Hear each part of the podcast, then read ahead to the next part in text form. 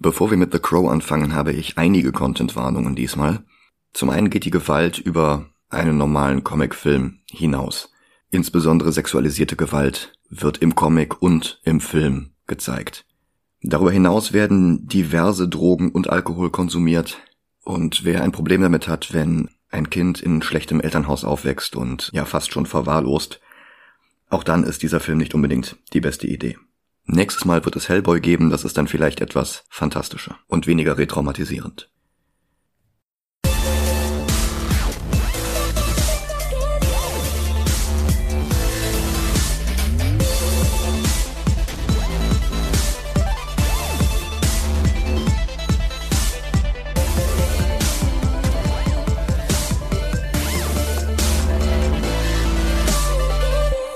Hallo und willkommen zu Movie Gilantes. Hi.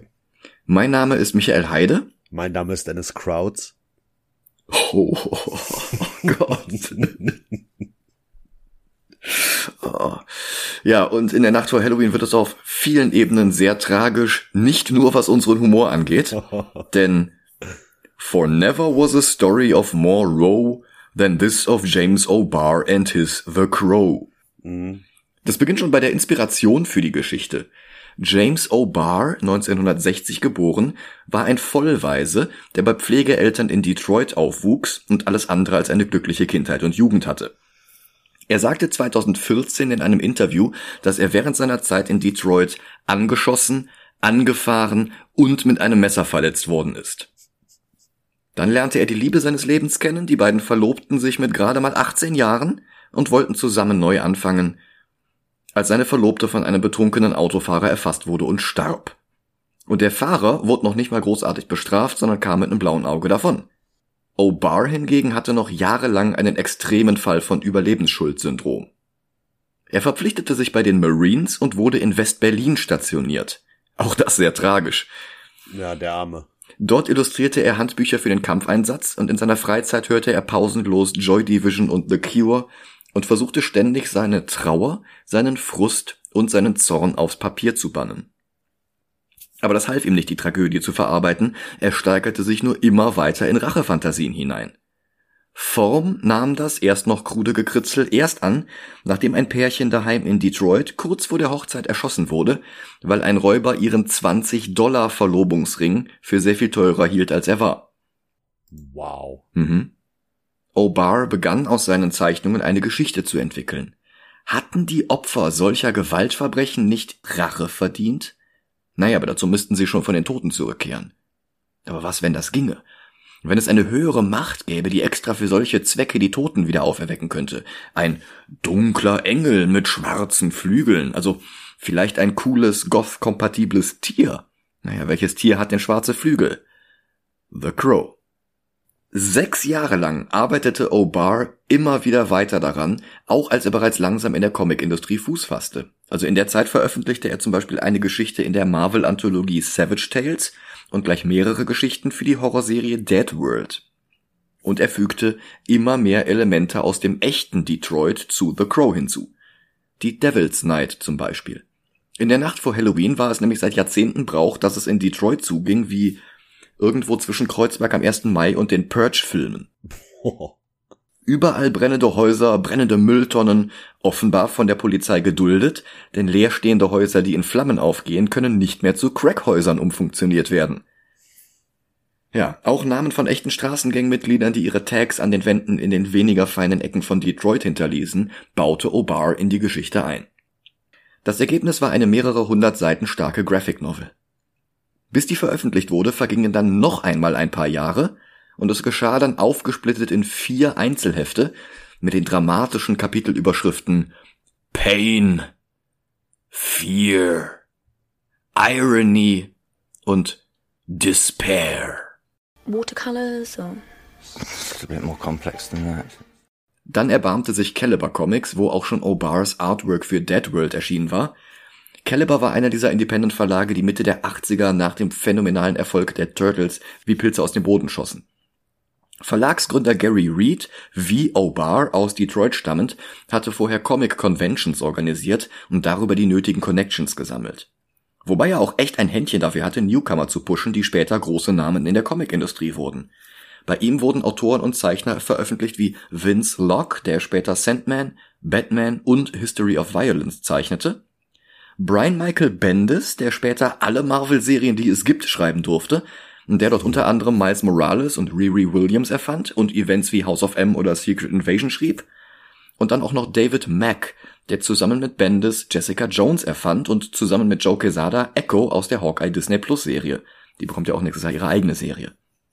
Obar war hier also wirklich in bester Gesellschaft.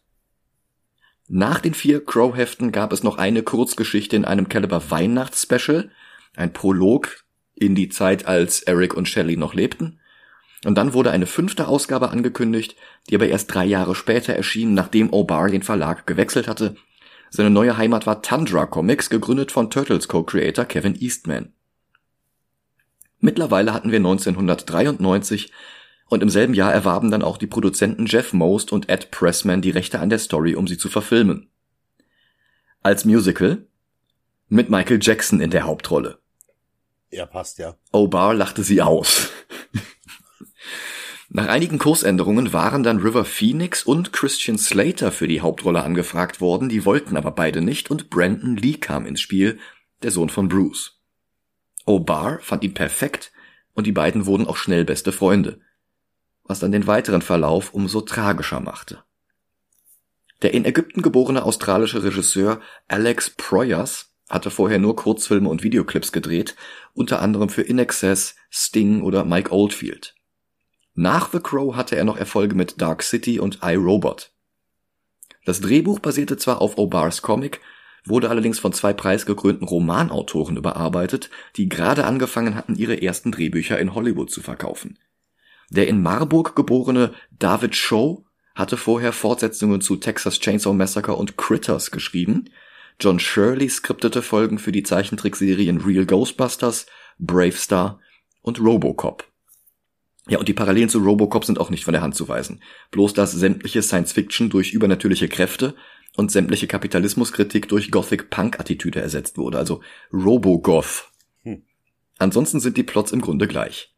Ein Mann wird von einer Gang getötet, kehrt ins Leben zurück und rächt sich dann posthum an allen, die bei der Tat dabei waren. Was natürlich zurückgeht auf das vor zwei Wochen in Murder Kill Antis angerissene Genre der Rape and Revenge Filme, sowie Die Jungfrauenquelle, Last House on the Left oder Ein Mann sieht rot. Bloß dass dort die Protagonisten in der Regel nicht selbst getötet werden und erst ins Leben zurückkehren müssen. Im Gegensatz zu Robocop verzichtet die Crow-Verfilmung allerdings nicht auf den Rape-Teil des Rape and Revenge Genres. Das war im Comic übrigens auch so. Da wurde Eric Dravens Verlobte Shelley vor ihrem Tod ebenfalls noch sexualisierte Gewalt angetan. Der Film hat das sogar noch ein bisschen zurückgefahren. Überhaupt war der Film etwas weniger edgelordig als der Comic. Und der Film war schon sehr edgelordig. Aber die Geschichte, vor allem auch die Atmosphäre, trafen den Zeitgeist. Nicht zuletzt dank seines Soundtracks voller Bands wie The Cure, Nine Inch Nails oder Rage Against the Machine. Aber auch der Filmdreh kam natürlich nicht ohne Tragödie aus. Brandon Lee starb beim Dreh einer Szene. Bei Filmdrehs werden echte Pistolen benutzt, die je nach Szene mal mit echter Munition und mal mit Platzpatronen gefüllt werden. Und die fragliche Waffe war in einer vorangegangenen Szene mit scharfer Munition benutzt worden, und davon war wohl noch ein Rest im Lauf, der niemandem aufgefallen war, weil alle beteiligten Personen jeweils andere für die Nachkontrolle verantwortlich gehalten hatten. Darum war das Magazin zwar danach gegen eines mit Platzpatronen ausgetauscht worden, aber eine von denen ließ dann die echte Kugel, die noch im Lauf gesteckt hatte, herausschießen, als wäre die Waffe mit echten Kugeln geladen gewesen. Der Film war beinahe abgedreht, und die letzten paar Einstellungen drehte Proyas dann mit Lees Stunt-Double Chet Stahelski, der 20 Jahre später Regie bei den John Wick-Filmen führte und der beim Dreh von Captain America Civil War und Birds of Prey Second Unit Director war. Und Stunt-Coordinator. Lees Gesicht wurde dann am Computer auf Stahelskis Körper montiert, das hatte damals überall Schlagzeilen gemacht. Und als ob Brandon Lees Tod noch nicht genug makabre Parallelen zur Geschichte von The Crow gehabt hätte. Lee hatte zu dem Zeitpunkt wenige Tage vor seiner eigenen Hochzeit gestanden, genau wie seine Rolle Eric. Und natürlich genau wie O'Barr als seine Verlobte überfahren wurde und wie das Pärchen aus Detroit mit dem 20-Dollar-Ring. O'Bars Überlebensschuldsyndrom kam dann daraufhin auch in vollem Umfang zurück. Er hatte seiner Mutter ein neues Auto und sich selbst eine Surround-Anlage gekauft, aber den Rest vom Geld, das er mit dem Film verdiente, spendete er komplett an wohltätige Zwecke. Sein Output als Zeichner schrumpfte immer weiter, sein ewig geplantes und zigmal umbenanntes Cyberpunk-Projekt, das mal Black Chrome, mal Chinese Bones und mal Gothic heißen sollte, das stellte er bis heute nicht fertig. Das Franchise The Crow hingegen scheint unsterblich. Es überlebte drei Fortsetzungen von stetig abnehmender Qualität und eine TV-Serie mit Mark Dacascos aus Crying Freeman, die trotz überraschend guter Kritiken nach einer Staffel gecancelt wurde, weil die Produktionsfirma von Universal aufgekauft worden war. Ein ganz neues Reboot wurde in den vergangenen vier Monaten in Prag und in Bayern gedreht und soll nächstes Jahr in die Kinos kommen. Die Hauptrolle übernimmt diesmal Bill Skarsgård. Das ist der Sohn von Eric Selvig, der auch schon Pennywise gespielt hatte. Mhm. Regie übernimmt Rupert Sanders, der uns mit seinem Ghost in the Shell Realfilm nicht unbedingt überzeugt hatte. Aber diesmal hat er ein Drehbuch von Zack Balin, dessen King Richard dieses Jahr Will Smith den Oscar einbrachte. Balin selbst war immerhin für die Kategorie Bestes Drehbuch nominiert gewesen, er verlor aber gegen Kenneth Branagh. Ja, und es erscheinen auch nach wie vor alle paar Jahre neue Crow-Comics, allerdings ist O'Barr bei den ganzen Fortsetzungen schon lange nicht mehr involviert. Aber immerhin auch er fand noch ein Happy End. Nachdem er Detroit erstmal den Rücken gekehrt hatte und nach Dallas umzog, lernte er Malerei, gründete eine Familie, bekam einen Sohn, den er Eric nannte. Er malte eine Western Graphic Novel namens Sundown und er fügte anlässlich des 20-jährigen Jubiläums von The Crow noch ein paar Seiten zu einer Special Edition Neuauflage hinzu, Seiten, die jetzt nicht mehr Erics Rache, sondern seine Liebe zu Shelley im Mittelpunkt hatten. Mittlerweile hatte er herausgefunden, was eigentlich die Message dieses Comics war, vergraben unter all dem Zorn und Rache und Gewalt.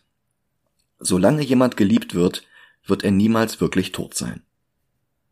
Okay, dann kommen wir jetzt aber mal zum Film.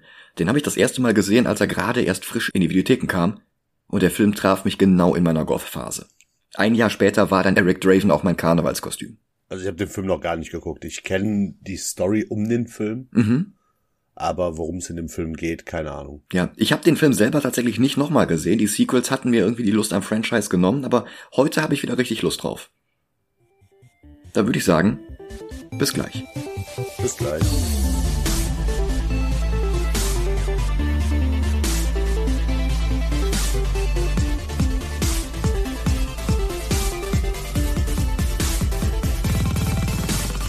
Und da sind wir wieder. Hi. Ich hatte vergessen, wie einflussreich The Crow war. Also nicht nur auf die Subkultur der Goths, sondern auch auf andere Filme. Beinahe jede Szene kommt mir aus anderen Filmen bekannt vor und der Großteil von denen wurde erst Jahre später gedreht. Vielleicht trafen O'Barr und Proyas aber auch einfach nur den Zeitgeist der 90er. Das beginnt mit den Namen Brandon Lee und dem Titel The Crow in einer langgezogenen Schrift, die an die 20er und 30er erinnert. Das war in den 90ern ziemlich in. Also diese ganze Bauhaus- und Art Deco-Ästhetik aus der Zeit zwischen den Weltkriegen, da hatten wir auch schon in den Folgen zu Dick Tracy und The Mask drüber gesprochen. The Mask ist übrigens zeitgleich entstanden und kam im selben Jahr in die Kinos. Und auch der Schriftzug für Batman The Animated Series 1992 hatte einen ähnlichen Font.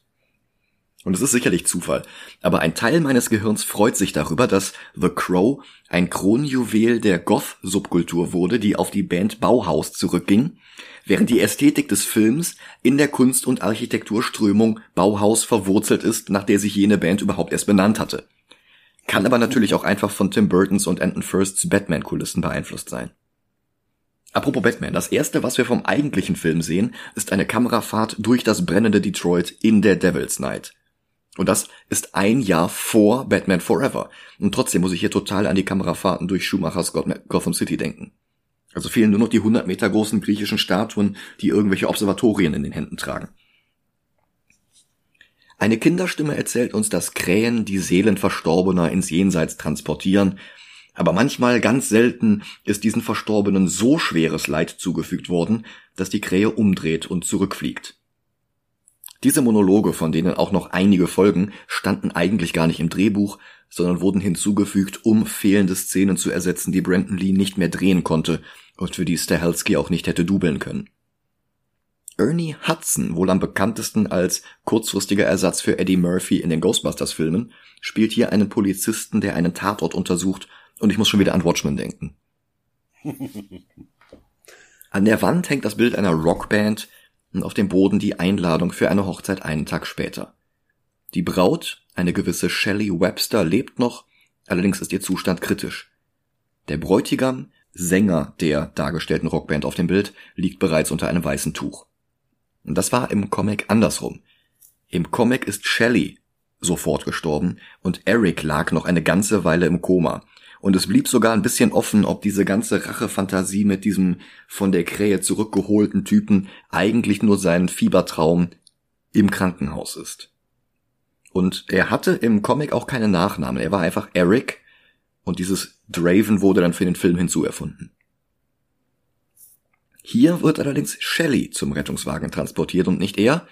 Und das ist dann der Moment, wo Sarah hinzukommt. Das war das Kind, das uns gerade eben die Exposition zu den Krähen vorgetragen hatte. Und eine Krähe landet jetzt auch in etwas Abstand zum Geschehen und sieht sich alles an. Sarah kennt Shelley und kannte Eric. Die beiden hatten sich um sie gekümmert, weil ihre Mutter Junkie war und das nicht konnte.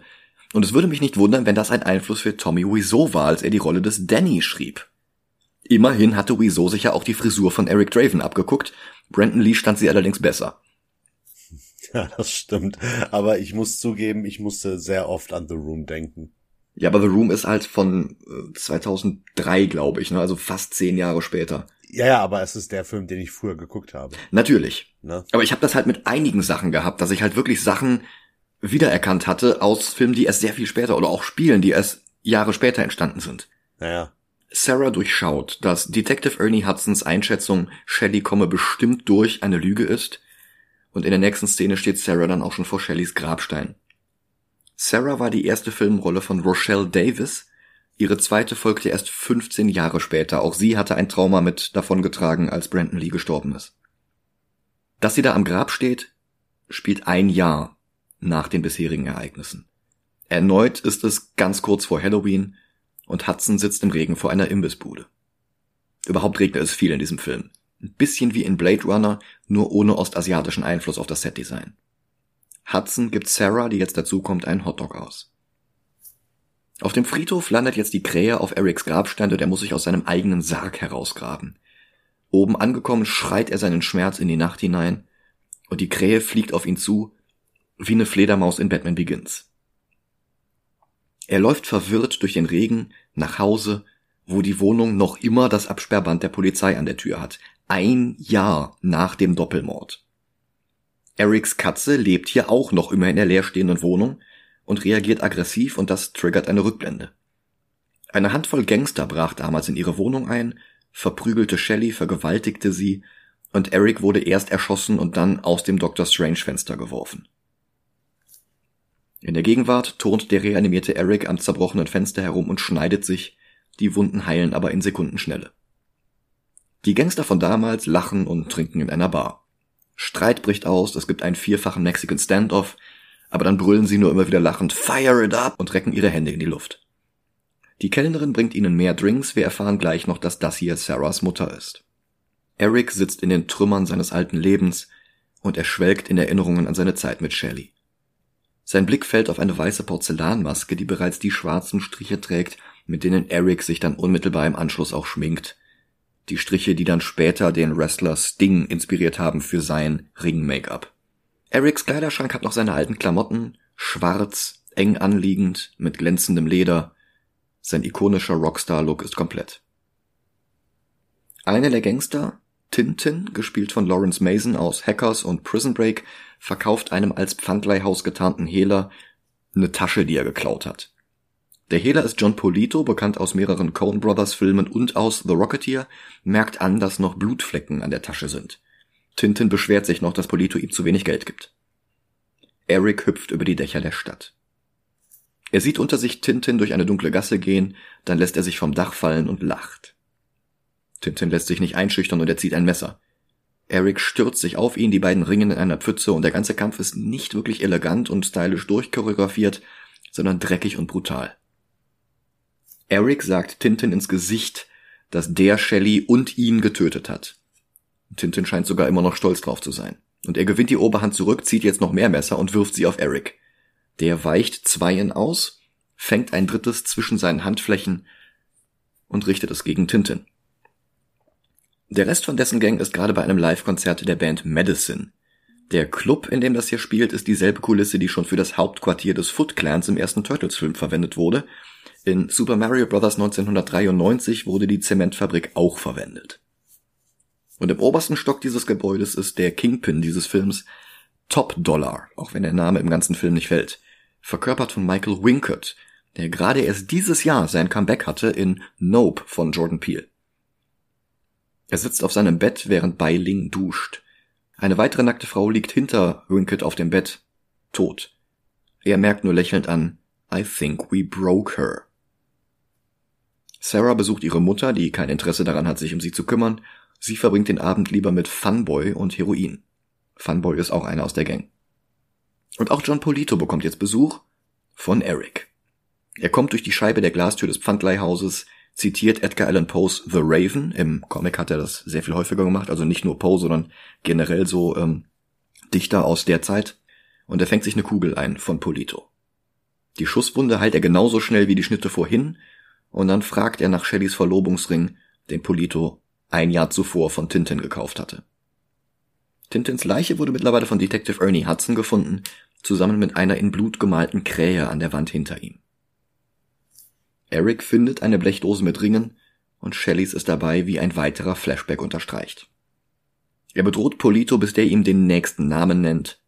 Funboy. Das ist eine der ersten Rollen von Michael Massey, der später noch Catwoman und die beiden Amazing Spider-Man Filme drehte. Dann zündet Eric das Pfandleihhaus an und marschiert lässig zur Türe raus. Ernie Hudson ist zufällig gerade da, richtet seine Pistole auf ihn und will ihn festnehmen.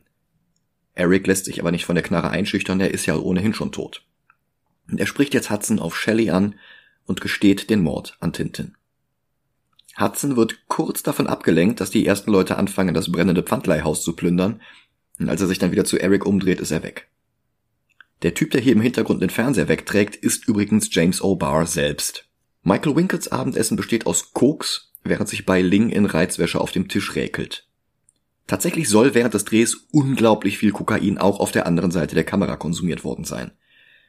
Es gibt die Anekdote bei den IMDb Trivia Facts, dass ähm, irgendwer richtig, richtig laut niesen musste und Brandon Lee hat einfach nur spontan gesagt, ah, das waren wieder 50 Dollar.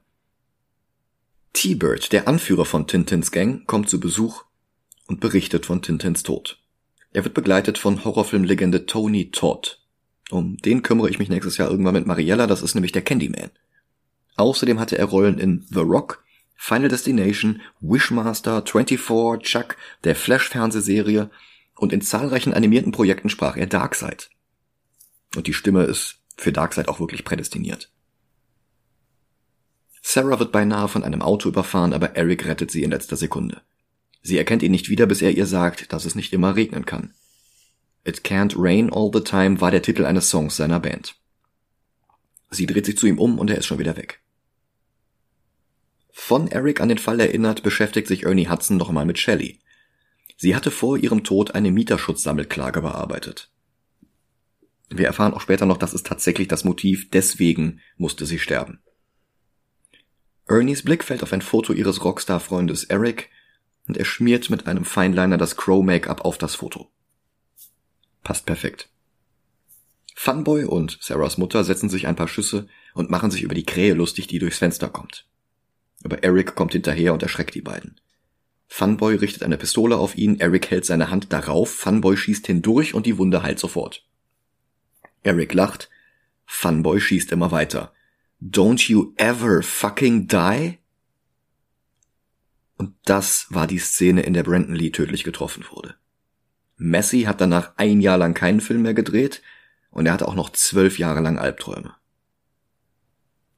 In der Welt des Films läuft es anders. Hier tötet Eric jetzt Funboy und gibt Sarahs Mutter einen Weckruf. Er zeigt ihr ihr Gesicht im Spiegel, zitiert den Dichter William Makepeace Thackeray, erinnert sie daran, dass sie ihrer Tochter gegenüber eine große Verantwortung hat, und das Heroin kommt aus den Löchern in ihrem Arm herausgesuppt. Sie packt ihre Sachen und läuft weg herunter in die Bar, in der sie arbeitet und wo gerade Tony Todd mit Polito redet. Dann geht er hoch in Funboys Wohnung, wo Funboy mit zig Spritzen in der Brust auf dem Boden liegt. Eric hockt noch im Fenster, hält den Finger vor den Mund und macht Sch. Dann lässt er sich rückwärts herausfallen und ist weg, bevor der Candyman zum Fenster laufen konnte. Eric taucht bei Ernie Hudson auf und gibt ihm ein Kompliment für das beschmierte Foto von sich. Dann nimmt er ein Bier aus dem Kühlschrank und reicht es dem Kopf, um ihm zu zeigen, dass er kein Geist ist. Er hat keine Antworten und Ernie Hudson hat die auch nicht. Er kann Eric nur mit den Fakten von einem Jahr zuvor retraumatisieren. Eric hält ihm daraufhin die Hände an die Schläfen und sieht jetzt Hudsons Erinnerungen an Shellys Tod im Krankenhaus. Er war die ganze Zeit an ihrer Seite geblieben und dafür ist Eric ihm dankbar. Tony Todd, Polito und Winkert beratschlagen, was wegen diesem merkwürdigen Typen mit der Krähe zu tun ist, der Tintin und Funboy getötet hat. Winkert bedroht Polito mit seiner Schwertsammlung. Und zusammen mit der Frisur muss ich hier total an Sephiroth denken, der sein Debüt übrigens auch erst drei Jahre später gab. Polito lässt sich nicht bedrohen und Winkert rammt ihm dann das Schwert in den Körper und schießt zur Sicherheit noch ein paar Mal auf ihn. Eric ist inzwischen wieder zu Hause und spielt auf dem Dach E-Gitarre im Regen. Dass er schon tot ist und ihm nichts passieren kann, ist klar, aber ich glaube, gut für den Verstärker ist das trotzdem nicht. Danach äh, fängt aber auch hier Crisis of Infinite Earth an, oder? Wegen dem roten Himmel? Ja, ja. ja, ja. Sarah kommt jetzt ebenfalls heim und legt eine von Erics alten Platten auf. It can't rain all the time. Und die Krähe erscheint an ihrem Fenster. T-Bird und Skank, die letzten Überlebenden der Gang, wundern sich, wo Funboy so lange bleibt. Während Skank gerade in einem Späti einkauft, bekommt T-Bird dann auch Besuch von Eric. Der ploppt auf dem Rücksitz von T-Birds Auto hoch wie Michael Myers in Halloween und zwingt T-Bird mit vorgehaltener Pistole loszufahren. Und dann klebt er T-Bird auf dem Fahrersitz fest und jetzt erst erkennt der, dass das Eric ist, aber zu spät. Eric klebt ihm Gaffertape um die Stirn und versenkt dann den Wagen im Fluss mit einer Phosphorgranate zwischen T-Birds Beinen. Dann zündet er lässig das Benzin zu seinen Füßen an, das in Form einer Krähe aufflackert, was Mark Stephen Johnson neun Jahre später für Daredevil übernahm. Am nächsten Morgen ist es endlich mal hell und sogar der Regen hat aufgehört. Und Sarahs Mutter ist dank Erics Hilfe jetzt wieder clean und macht ihrer Tochter Frühstück. Sarah reagiert erst zynisch auf diesen Sinneswandel, aber dann beginnen beide ihr Verhältnis zu heilen. Ernie Hudsons Vorgesetzter feuert ihn, weil der ihm nicht sagen will, wer dieser Selbstjustizler ist, dieser Vigilante, der äh, die ganzen Leute umbringt. Und Eric hat jetzt noch mehr Flashbacks. Dann latscht Sarah in seine Wohnung, streichelt seine Katze und merkt an, ach, du lebst ja immer noch. Ich dachte, du wärst schon tot. Offensichtlich hat niemand dieses Tier im letzten Jahr gefüttert. Vielleicht ist die äh, Katze auch von der Krähe zurückgeholt worden oder so. Dann sieht sie, dass der Kamin vor kurzem gebrannt hat. Sie fischt ein halb verkohltes Foto von Eric und Shelley aus der Asche und redet dann mit Eric, als wäre er da, spricht ihn darauf an, dass er sein eigenes Lied zitiert hatte und fügt hinzu, dass sie in letzter Zeit ganz alleine ist. Sie will gerade wieder gehen, als er plötzlich vor dem Sanctum Sanctorum Fenster steht und sie umarmt.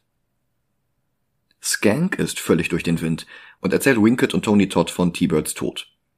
Und er will nicht als nächster sterben. Im Club ist am Abend das nächste Konzert. Diesmal spielt My Life with a Thrill Kill Cult.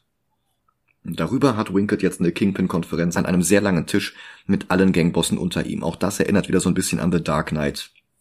Hinter ihm stehen Tony Todd und Bai Ling, und er verrät, dass er es war, der mit der Devil's Night Brandstifterei angefangen hatte, viele Jahre zuvor. Skank ist auch da und hat immer noch panische Angst, dass Eric auftaucht und genau das passiert dann auch.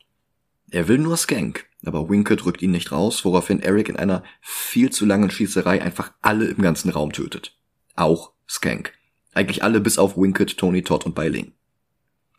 Letztere entwickelt spontan die Theorie, dass sie die Krähe töten müssen, um Eric wieder sterblich zu machen. Die Krähe, die im Comic übrigens nur von Eric selbst gesehen werden konnte. Und Eric hat jetzt plötzlich Polizei hinter sich, als hätte er acht Sterne in GTA. Ernie Hudson kommt dazu, in Zivil, denn er ist ja suspendiert, und er lässt Eric in sein Auto steigen. Sie fahren fünf Meter, dann ist plötzlich die Beifahrertür offen und Eric ist weg. Er sieht ein paar Kinder in Halloween-Masken und lacht. Seine Rache ist vollendet, seine Mission ist vorbei. Er geht wieder zum Friedhof, wo Sarah an Shellys Grab schläft. Er schenkt ihr Shellys Ring. Sie hätte gewollt, dass Sarah ihn bekommt. Die beiden umarmen sich und der Film könnte zu Ende sein, ist er aber nicht. Denn auf dem Heimweg wird Sarah jetzt von Tony Todd entführt und zu Winkett gebracht. Und es wäre echt Mist, wenn Eric jetzt in diesem Moment wirklich wieder ins Totenreich zurückkehren würde, im Glauben, jetzt in Frieden ruhen zu können, und dann kommt einfach niemals irgendwer, um Sarah zu retten. Aber Er hört noch ihre Hilferufe aus der Ferne und eilt zu dieser gotischen Kathedrale aus Daredevil. Tony Todd zielt mit einem Scharfschützengewehr und trifft die Krähe. Und Winkett kommt dazu und ahmt die Krähe nach. Kra, kra, bang, fuck, I'm dead. Und das fand ich lustig. Winkett schießt auf Eric und die Wunde heilt nicht. Er schlägt ihm ins Gesicht. For a ghost, you bleed just fine. Also für einen Geist blutest du ganz schön gut. Aber die Krähe lebt noch. Der Candyman schießt nochmal drauf, aber plötzlich kommt Winston Zedmore in die Kirche und eröffnet das Feuer. Eine wilde, in rotes Licht getauchte Schießerei beginnt. Tony Todd sinkt getroffen zu Boden. Eric und Ernie Hudson sprechen kurz. Eric berichtet, dass die Gauner Sarah haben und dass er nicht mehr unbesiegbar ist. Und zusammen geht es dann den Uhrenturm hoch wie in Batman 89. Bai Ling schießt von oben auf Winston, der an Ort und Stelle zusammenbricht. Eric schleppt sich verwundet die Treppe hoch. Bai Ling erwartet ihn schon mit seiner Krähe in der Hand. Sie richtet die Pistole auf Eric, aber die Krähe bekommt plötzlich zweiten Wind und hackt ihr das Gesicht kaputt und Bai Ling fällt vor Schreck das Treppenhaus herunter. Sarah ruft immer noch um Hilfe vom Dach aus. Eric geht zu ihr und sagt Winkett, dass er Sarah gehen lassen soll, und er lässt sie los, sie fällt fast vom Dach. Auch hier schon wieder Vorlage für The Dark Knight. Eric und Winkett fechten, Winkett mit seinem Sephiroth-Schwert, Eric mit dem Kreuz vom Kirchendach, und Sarahs Ring fällt bei dem ganzen Trubel von diesem Dach herunter und landet genau neben der Krähe. Winkett spießt Eric von hinten sein Schwert durch den Torso und Eric bricht zusammen. Winkett hält ihm noch einen Schurkenmonolog und Eric antwortet, ich kann dir etwas geben, ich brauche es nicht mehr. Und er hält Winkett seine Hände an den Kopf und teilt jetzt Ernie Hudsons Erinnerung an Shellys Tod mit ihm und seine eigene Erinnerung. Winkett ist überwältigt und fällt vom Dach. Er wird aufgespießt von einem gotischen Spitztürmchen unter ihnen. Sarah geht es gut, Ernie Hudson kommt auch durch und Eric ist plötzlich weg. Er geht zu Shellys Grab und bricht darauf zusammen. Die Geigen spielen noch einmal Graham Revels Love-Theme des Films und dann erscheint Shellys Geist, um Eric zu sich zu holen. Die beiden küssen sich ein letztes Mal, und dann verschwinden sie. Die Krähe gibt Sarah den Ring zurück, und Sarah hält noch einen letzten Monolog. Häuser mögen brennen, Menschen mögen sterben, aber wahre Liebe hält ewig. Und das ist richtig kitschig, aber es, es passt auch zu dem Film. Und den müssen wir jetzt ranken. Oh ja. Der war super, super einflussreich. Mhm. Ähm, durch diese ganzen Nachahmer und auch durch die paar Elemente, die er sich von Filmen und Comics äh, geliehen hatte, die vor ihm kamen, wirkt er jetzt heute nicht mehr so originell wie damals.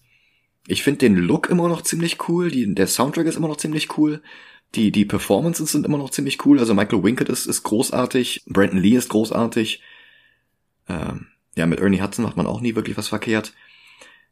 Aber ich, ich, äh, er wirkt heute nicht mehr auf mich wie das Meisterwerk, das ich vor vielen, vielen Jahren in diesem Film gesehen habe. Ähm, der kam im selben Jahr raus wie The Mask und in der Gegend gucke ich gerade. Hm, warte bitte kurz. Das wäre Platz 67. Was haben wir als letztes geguckt? Ghost Rider 2. Okay, weil ich finde den einfach nicht. 140. Ah, so weit hinten. Da war was. Ja. Äh, du hast gesagt, in der Nähe von der Maske schaust du dich gerade mhm. um. Der mal, 70 ist Bloodshot, der passt auch so ein bisschen damit hin. Mhm. Also so diese Kante. Hellboy hat auch diese, diese massive Atmosphäre. Ja. Also, wenn ich jetzt wirklich in mich gehe und überlege, mhm. fand ich Bloodshot besser. Mhm. Weil er unterhaltsamer war oder oder ähm, inwiefern? Ich bin halt äh, mehr, also sehr weit entfernt von diesem ganzen Goth-Ding. Ja. Und ja, das ist halt verstehe absolut ich. nicht meins. Ja, gut, okay. Das, das kriegen wir natürlich auch nicht überbrückt. Ähm, Und diese Visuals im Bloodshot finde ich dann doch besser. Ja, gut, also jetzt, jetzt nicht das zeitlich, die zeitlichen Visuals, sondern äh, äh, äh, dass es ein bisschen heller ist und so. Hm, Das, also das, das meine ich halt. Ja, also The Crow hatte halt auch ein Budget von gerade mal 18 Millionen und äh, sie haben versucht, daraus einen Film zu machen, der doppelt so teuer aussieht. Ja, ja. Die haben richtig viel mit mit Modellen gearbeitet, also hier diese, diese Autoverfolgungsjagd. Da hatten die kein Geld für, also haben die wirklich Modellautos genommen, haben das damit gefilmt. Und die haben mit einer Linse gearbeitet, die das Ganze also eigentlich beige filmte oder so. Ich habe das recherchiert, aber leider nicht mitgeschrieben. Aber ich fürchte, dass der Film dadurch halt so dunkel geraten ist. Was natürlich zur Atmosphäre passt, weil die Handlung ist halt auch sehr dunkel. Aber ähm, ich verstehe schon, dass du sagst, okay, ich erkenne da nicht wirklich viel, ähm, deswegen Ja. sieht Bloodshot besser aus, ja. Ich würde aber auch, glaube ich, gar nicht so viel weiter runtergehen. Ähm, also wo ich definitiv absolut Veto einlege, ist äh, Daredevil, weil der komplett von The Crow geklaut ist, wie mir Ja, jetzt ja. wieder aufgefallen ist. Ähm, ich finde Crow auch besser als Long Halloween. Ähm, ich finde ihn besser als Ragnarök. Ich finde ihn besser als The Dark Knight, der sich auch wirklich, wirklich großzügig bei The Crow bedient hat. Okay. Ich finde ihn besser als Wonder Woman und dann Also ich hätte können wir langsam mal diskutieren. Okay. Äh, also bei mir ist wirklich, ich Thor Ragnarok ist der letzte Film, den ich besser fand als The Crow. Also du würdest ihn auf 78 schieben. Ja. Ich muss sagen, dass ich The Dark Knight halt sehr viel besser finde als du und auch sehr viel besser als Platz 76. Hm. Aber ich finde The Crow besser als The Dark Knight. Okay. Ja, Wonder Woman finde ich eigentlich auch schwächer. Batman Return of the Joker kann ich als besser gutheißen. Also, ja, da so diese Kante. Dann lass uns äh, 75 machen. Okay. Nächste Woche ist schon wieder Hellboy Ween. Genau. Und diesmal haben wir leider schon die ähm, Ron Perlman-Filme durch. Aber es gibt ja immerhin noch David Harbour. Hm. Und ähm, ich habe nicht viel Gutes über den Film gehört. Ich habe ihn auch noch gar nicht gesehen. Das erste Bild von Harbour als Hellboy sah großartig aus, aber ich glaube, dass der fertige Film dem nicht mal ansatzweise nahe kommt. Hm. Aber ja, mehr dazu nächstes Mal. Ich bin gespannt. Ja, ich auch tatsächlich. Nach der Überraschung, die der zweite war. Also ich weiß, den dritten kann man wahrscheinlich nicht vergleichen, aber nach der Überraschung des zweiten bin ich tatsächlich gespannt auf den dritten. Ja, mehr dazu dann nächstes Mal. Macht's gut. Ciao, ciao.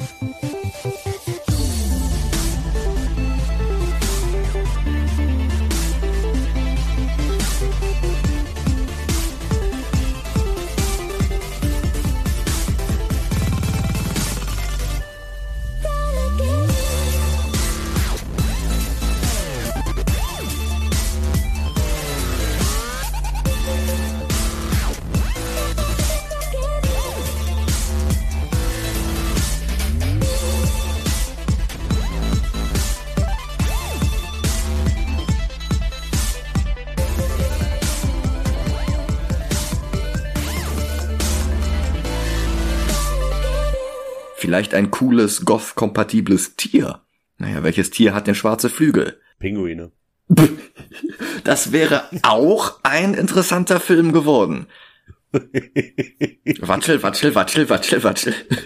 Also das hätte was so in so einem Stalker-Movie wie Halloween. Ja.